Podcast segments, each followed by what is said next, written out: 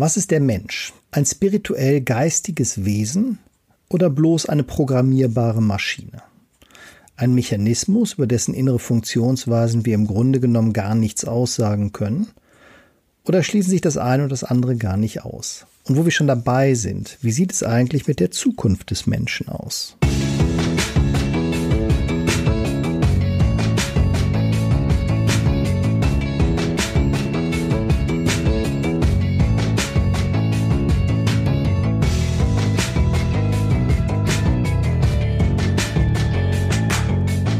Hallo, mein Name ist Jens Helmich und ich heiße euch ganz herzlich willkommen zu einer neuen Folge meines Podcastes Prüfungsdoping für angehende Heilpraktiker Psychotherapie, die 100% legale Vorbereitung auf die Prüfung vor dem Gesundheitsamt. In der heutigen Folge erzähle ich euch etwas über die Geschichte des Behaviorismus und seiner Vision einer möglicherweise besseren Welt. Ganz zu Anfang kam mal wieder ein Mensch auf den Hund, den Pavlovschen Hund. Der russische Psychologe Ivan Petrovich Pavlov unternahm zu Beginn des letzten Jahrhunderts ein Experiment, das die Grundlage für ein völlig neues Verständnis des Lernens legte. Pavlov war aufgefallen, dass manche Hunde, die wie damals üblich in Zwingern gehalten wurden, eine seltsame Angewohnheit hatten. Wenn der Hund die Schritte seines Besitzers hörte, von dem er regelmäßig gefüttert wurde, so begann er zu sabbern. Der Hund wusste offenbar, dass er nun gefüttert werden würde. Seine Speicheldrüsen bereiteten sich vor, indem sie genügend Speichel zur Verfügung stellten. Auf den ersten Blick ein simpler Zusammenhang. Nun ist das Wort Wissen in diesem Zusammenhang auf den zweiten Blick allerdings problematisch. Was heißt es, wenn wir sagen, ein Hund weiß etwas? Können wir wirklich davon ausgehen, dass der Hund einen Verstand hat und weiß, dass er also eine Vorstellung über die Zukunft hat, die sich aus vergangenen Erfahrungen ergibt? Tatsächlich braucht es hierzu ja schon eine gewisse Abstraktionsfähigkeit, die wir den Tieren meistens absprechen. Wir sprechen heute Tieren zwar Empathiefähigkeit und manchen sogar eine gewisse emotionale Intelligenz zu, aber auch nach modernen Erkenntnissen verfügen Tiere über kein Zukunftsbewusstsein. Um die Jahrhundertwende ging man jedenfalls davon aus, dass Tiere über wenig oder gar kein Bewusstsein verfügen. Wie kommt es aber dann zum Phänomen des Speichelflusses? Pavlov suchte nach einer Erklärung und ging davon aus, dass das neutrale Geräusch der Schritte im Hund irgendwie mit dem Fressen in Verbindung gebracht worden war. Diese Verbindung kann jedoch weniger auf der psychischen Ebene stattfinden, sondern man muss sie sich eher körperlich vorstellen, denn eine Psyche besitzt der Hund ja nicht. Pavlov dachte sich nun das folgende Experiment aus. Wenn auf das Anbieten von Futter der Speichelfluss erfolgt, er nannte dieses eine unbedingte Reaktion, so könnte man nun das Darbieten des Futters mit einem neutralen Reiz verbinden, also zum Beispiel mit einem Geräusch, das für den Hund nichts mit dem Futter zu tun hat. Ganz im Gegensatz zu den Schritten des Besitzers. Pavlov wählte als einen solchen neutralen Reiz eine Glocke. Von nun an läutete er die Glocke immer kurz bevor das Futter dem Hund angeboten wurde. Nach einer Weile setzte beim Hund auch dann der Speichelfluss ein, wenn nur die Glocke geläutet wurde, also auch ohne dass Schritte zu hören waren oder dem Hund Futter angeboten wurde. Entscheidend für das Verständnis dieses Phänomens ist, dass sich der Hund nicht dazu entscheidet zu sabbern, dafür müsste er, wie gesagt, ja denken können. Geht man also davon aus, dass der Hund so etwas wie eine sehr komplizierte Maschine ist, könnte man in modernen Worten sagen, dass Pavlov diesen Hundekörper umprogrammiert hatte. Pavlov, der zu einer Zeit lebte, als es noch keine Computer gab, nannte das von ihm entdeckte Phänomen Konditionierung. Seine Nachfolger, die seine Studien weiter verfolgten, nannten, äh, verwendeten später die Bezeichnung klassische Konditionierung. Für uns Bewohner einer naturwissenschaftlich geprägten Welt ist es heute sehr schwer nachzuvollziehen, was für eine Sensation Pavlos Erkenntnisse darstellten, für die er schließlich sogar mit dem Nobelpreis der Medizin belohnt wurde.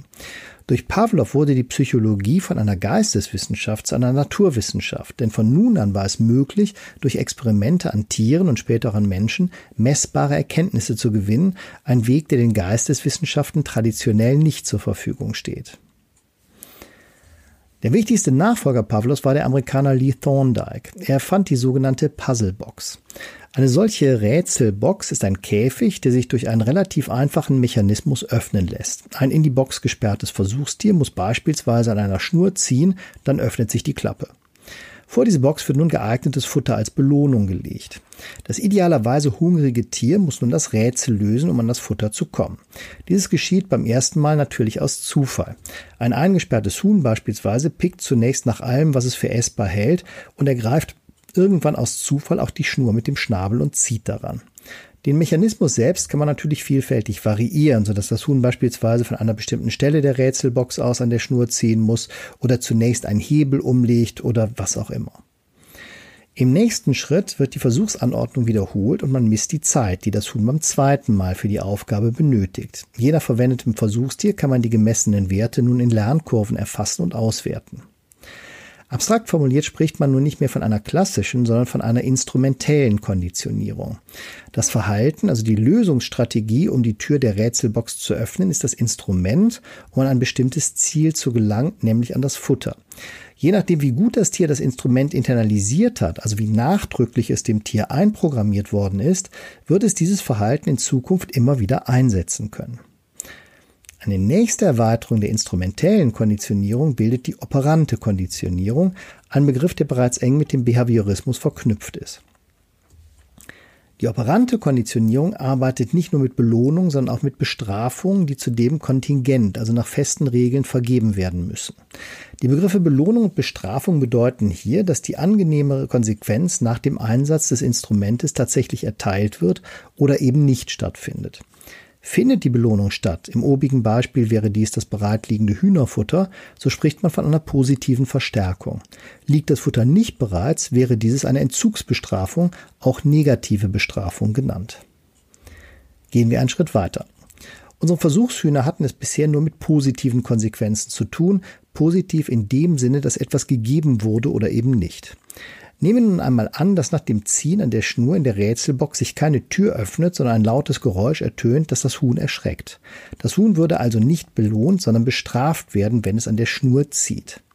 Eine solche Bestrafung nennt man dann eine Präsentationsbestrafung, auch positive Bestrafung genannt. Eine negative Verstärkung wiederum läge dann vor, wenn der negative Reiz, der zu erwarten wäre, also das Auslösen des lauten Geräusches, nicht eintritt, obwohl das Huhn an der Schnur zieht. Mithilfe der positiven und der negativen Verstärkung können erwünschte Verhaltensweisen wesentlich differenzierter konditioniert werden. Zu beachten sind jedoch zwei Dinge. Die Verstärkung muss kontingent sein, sie muss also mit einer gewissen Regelhaftigkeit tatsächlich erfolgen und die Verstärkung muss zeitlich gesehen nah am erwünschten Verhalten erfolgen. Viele Menschen kennen das Phänomen aus der Hundeerziehung und handeln da instinktiv richtig. Wenn ich einen Hund für sein Pfötchen geben belohnen will, muss ich es direkt tun. Belohne ich ihn erst abends für das vielfältige richtige Verhalten während des nachmittäglichen Spaziergangs, bleibt die Verstärkung wirkungslos oder bloß zufällig.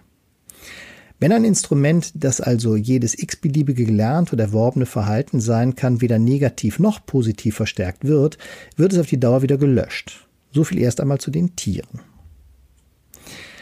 Wie ihr euch denken könnt, dauert es nicht lange, bis man versuchte, diese neuen experimentellen Erkenntnisse über das Erlernen und Verstärken von Verhaltensweisen auch auf den Menschen zu übertragen. Auch wenn man damals weniger zimperlich war, sah man psychologische Experimente äh, an oder mit Menschen doch als heikel an. Andererseits war die Versuchung sehr groß, denn nicht zuletzt berühren die Fragen der Verhaltenspsychologen eines der ältesten Probleme der Philosophie und auch der Theologie, die Frage nach der Freiheit des Willens. Warum?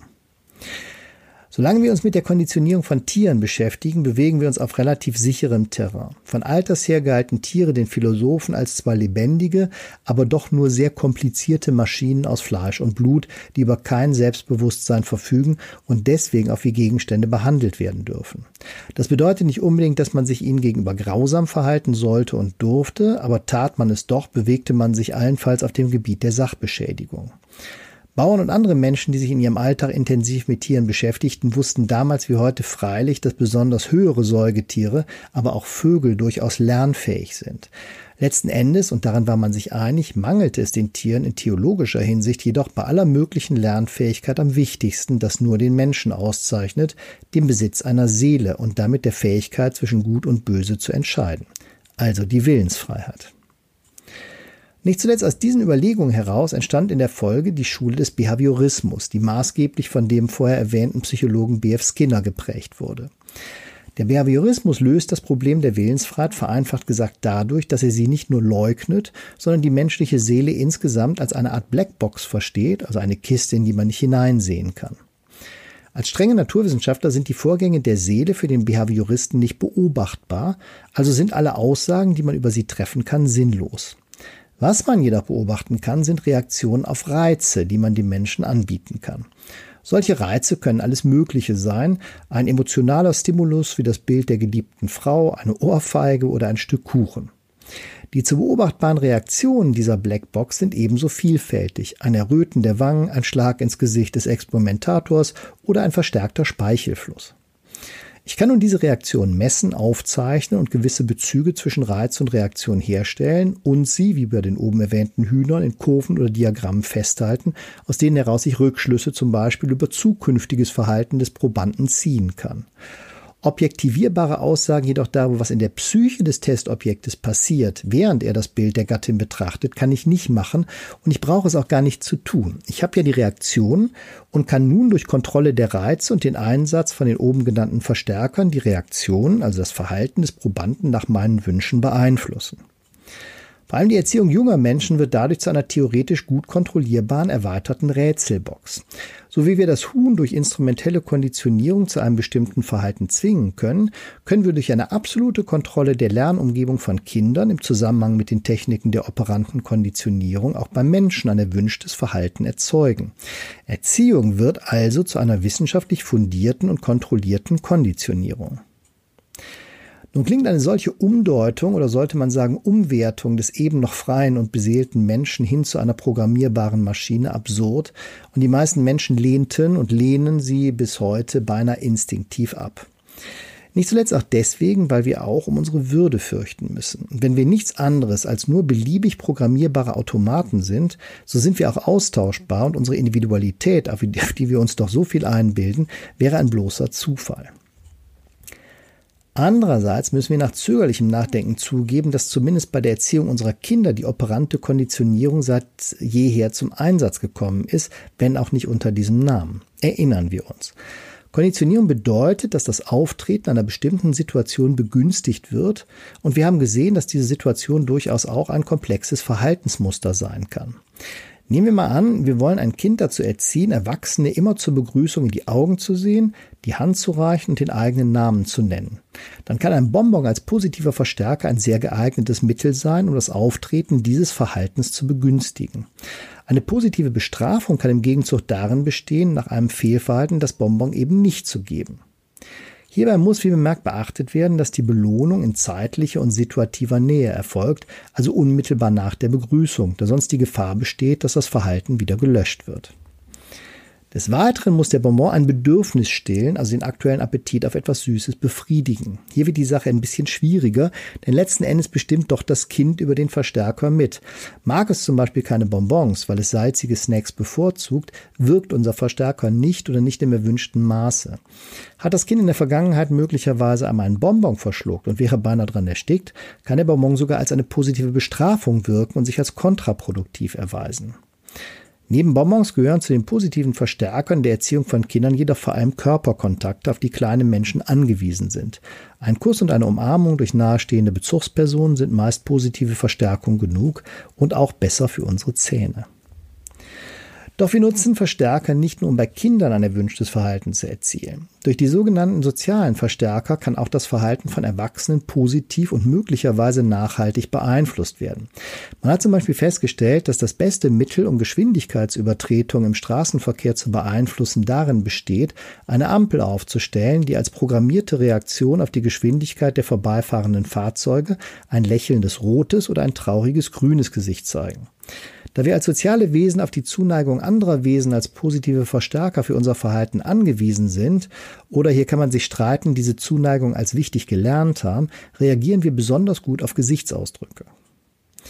Ein schon erwähntes Grundproblem beim Einsatz der Konditionierung in der Erziehung bleibt jedoch bestehen. Wir kontrollieren die Lernumgebung des Kindes nicht vollständig und wir kennen deswegen nicht bei jedem Kind die Bedürfnisse so genau, die uns die richtigen Verstärker einsetzen lassen. Der Psychologe Skinner schlägt in seinem Buch Futurum 2 nun vor, diesen Missstand dadurch zu beheben, dass wir Menschen unseren ungesunden gesellschaftlichen Verhältnissen entfliehen sollten, um wieder in die Wälder zu ziehen. Man muss hier anmerken, dass der Buchtitel im englischen Original wiederum auf ein anderes sehr bekanntes Werk des Philosophen Thoreau verweist, der darin beschreibt, wie er die Gesellschaft verlässt und fortan allein in einer Hütte im Wald lebt, um dort das Leben in seiner ganzen Fülle zu erfassen, wie es dort heißt. Auch Skinner schwebt in seinem Futurum 2 ein Leben in den Wäldern vor, aber nicht vereinzelt wie Thoreau, sondern als Teil einer Gemeinschaft, die einzig und allein auf den Erkenntnissen des Behaviorismus basiert.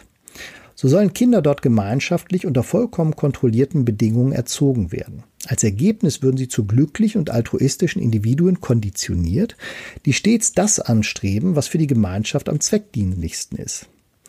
Die durch die gesamte Kulturgeschichte herrschende Kluft zwischen Individuum und Gemeinschaft würde auf diese Weise aufgelöst und die Menschheit könnte sich von nun an auf das Wichtigste im Leben konzentrieren, auf Kreativität und ein glückliches Leben im Hier und Jetzt.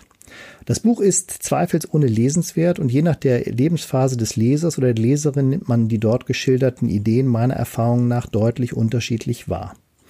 Bei meiner ersten Lektüre mit knapp 17 Jahren war ich entsetzt, ein vorprogrammiertes Leben schien mir nicht erstrebenswert. Wo bliebe meine Individualität, die ich mir gerade hart erkämpft hatte? Futurum 2 kam mir wie der sprichwörtliche Ameisenstaat vor. Mit nunmehr über 50 komme ich manchmal allerdings doch ins Grübeln. Tatsächlich ist es ja nicht so, dass wir uns in unserem Alltagsleben wirklich von Manipulation und Konditionierung freimachen können. Unsere Bedürfnisse und unser Kaufverhalten werden beeinflusst und zu einem guten Teil werden auch unsere Meinungen durch die spezielle Auswahl an Bildern, die uns präsentiert wird, durchaus gemacht. Und wäre es dann nicht besser, wenn die Verhaltensmanipulationen von den Interessen des Gemeinwohls geleitet werden würden, als von den monetären Interessen einiger Großkonzerne, könnte man sich fragen. Die Auseinandersetzung mit dem klassischen Behaviorismus zwingt uns also auch unangenehme Fragen nach unserer eigenen Willensfreiheit zu stellen und allein schon dadurch lohnt die Lektüre des Buches, auch wenn es auf diese Fragen keine eindeutigen Antworten liefern kann und vermutlich auch gar nicht will. Kommen wir am Schluss noch einmal auf die weitere Geschichte des Behaviorismus zurück. Im Laufe der Zeit verwarf sogar der radikale Behaviorist Skinner das Bild von der absolut uneinsehbaren Blackbox und der Fortschritt der bildgebenden Verfahren in der Medizin und Neurowissenschaft lässt schließlich doch einen, wenn auch sehr indirekten und interpretationswürdigen Blick in die Abläufe unserer Seele zu. Wichtig jedoch war die Erkenntnis, dass die Kognition des Menschen bei allen Möglichkeiten der Verhaltensbeeinflussung nicht völlig außer Acht gelassen werden können. Der Mensch kann eben nicht nur die Dinge um ihn herum reflektieren, sondern auch die Reflexion selbst einer kritischen Prüfung unterziehen und damit auch die Bedingungen und Wirkweisen seiner eigenen Konditionierung, ob diese nun operant in seiner Erziehung geschehen sind oder auf die klassische und nicht zuletzt zufällige Weise wie bei Pavlovs bestem Freund.